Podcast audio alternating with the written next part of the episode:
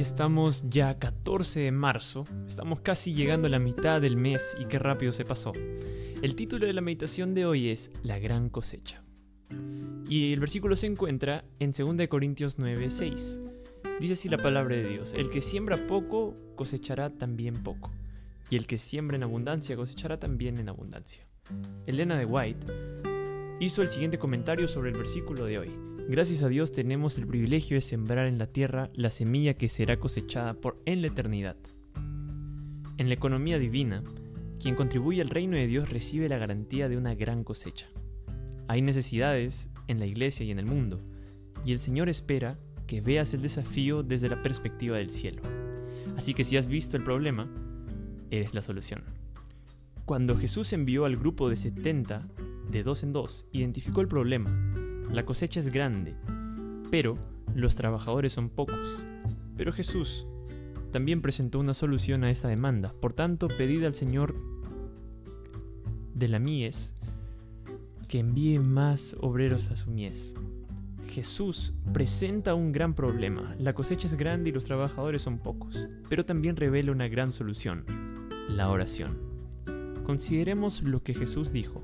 Primero, la cosecha es realmente grande, como la cosecha es del Señor y no nuestra, no debemos olvidar que Dios obra en el campo de los milagros.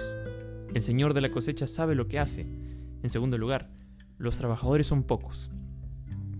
Aunque nos esforzamos por motivar y animar a la gente a ser fieles trabajadores en el reino de Dios, todavía hay pocos que trabajan para avanzar en la misión. Hemos visto iglesias llenas de gente los sábados, pero pocos evangelizan durante la semana. Muy pocos distribuyen al menos un folleto a lo largo del año. De hecho, echamos de menos la obra. Mucho. Tercero, Jesús nos dice que oremos para que, se solucione el problema de la falta de trabajo. Solo el Señor de la mies tiene el poder de enviar trabajadores. No podemos producir trabajadores para el reino de los, de los cielos. Así que todo lo que podamos hacer puede ser también orar. La oración es la clave para tener suficientes personas para cumplir la misión. Si el desafío no es lo suficientemente grande como para ponerte de rodillas, no es lo suficientemente grande como para una intervención divina. Solo Dios puede cambiar esa situación.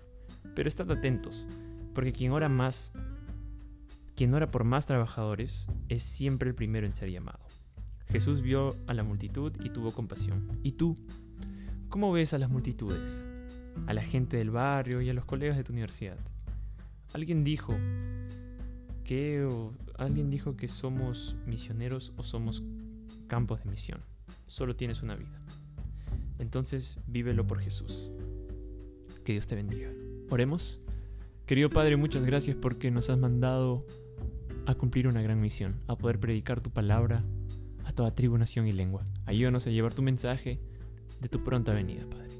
Bendícenos con tu presencia en este día y acompáñanos. Oramos en el santo nombre de Jesús. Amén.